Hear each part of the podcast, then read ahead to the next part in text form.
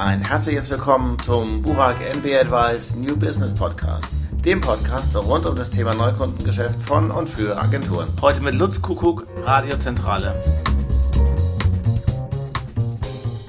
Liegt es auch vielleicht ein bisschen daran, dass Radiowerbung ist ja durchaus eher lokal oder regional und dass man es dort mit, sowohl mit Werbetreibenden als auch mit Agenturen zu tun hat, die vielleicht nicht den ganz hohen Anspruch haben und wo dann die Werbungstreibenden auch sagen, mach einfach mal möglichst laut, damit ich durchkomme? Das mag es im Einzelfall geben. Ich selber setze mich seit wirklich knapp 20 Jahren für die Verbesserung in der Kreation bei Funkspots ein. Tatsache ist, dass da bin ich nicht der Einzige, sondern auch die großen nationalen Vermarkter tun das, ob äh, bei der ARD oder auch im privaten Markt bei Radio Marketing Service. Wir selber bieten auch Kreativlösungen an in bestimmten Seminaren übers Jahr für den Markt. Tatsache ist aber im nationalen Geschäft, dass Funkwerbung in den Kreativagenturen leider längst nicht den Stellenwert hat, der ihm eigentlich zukäme, wenn Sie mal die Reichweiten und die Nutzungsdaten äh, von Radio am Tag sehen.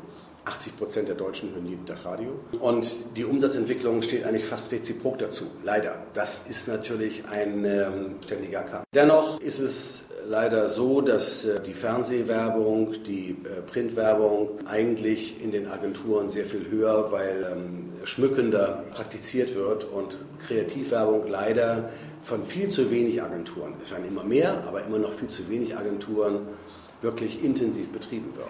Liegt es an den Kreativagenturen oder liegt es an den Mediaagenturen? Ja, das ist eine Frage, die sich schlussendlich nicht beantworten lässt, für mich jedenfalls. Das kommt ja darauf an, wo die Entscheidung pro Funk fällt. Fällt sie bei Media, fällt sie bei, durch die Kreation oder fällt sie wirklich beim Kunden? Das äh, bleibt ja in vielen Fällen mystisch.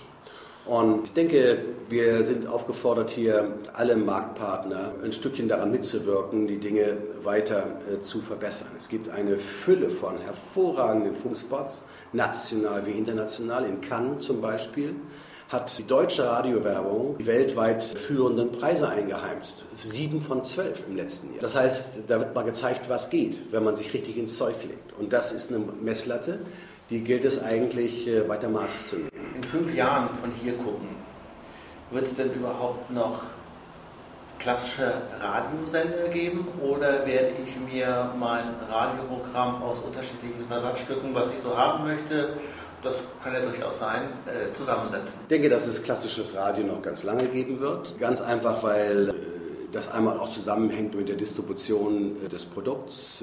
Es stehen eigentlich in jedem Haushalt drei bis vier Radiogeräte, klassische Radiogeräte, die terrestrisch empfangen.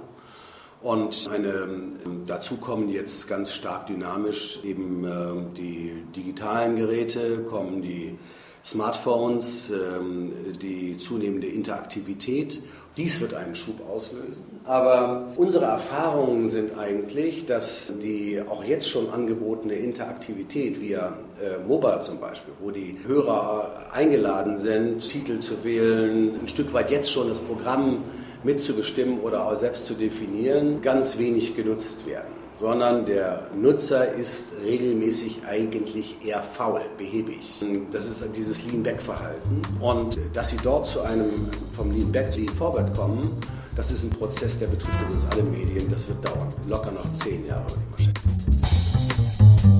Viel Spaß beim nächsten Teil.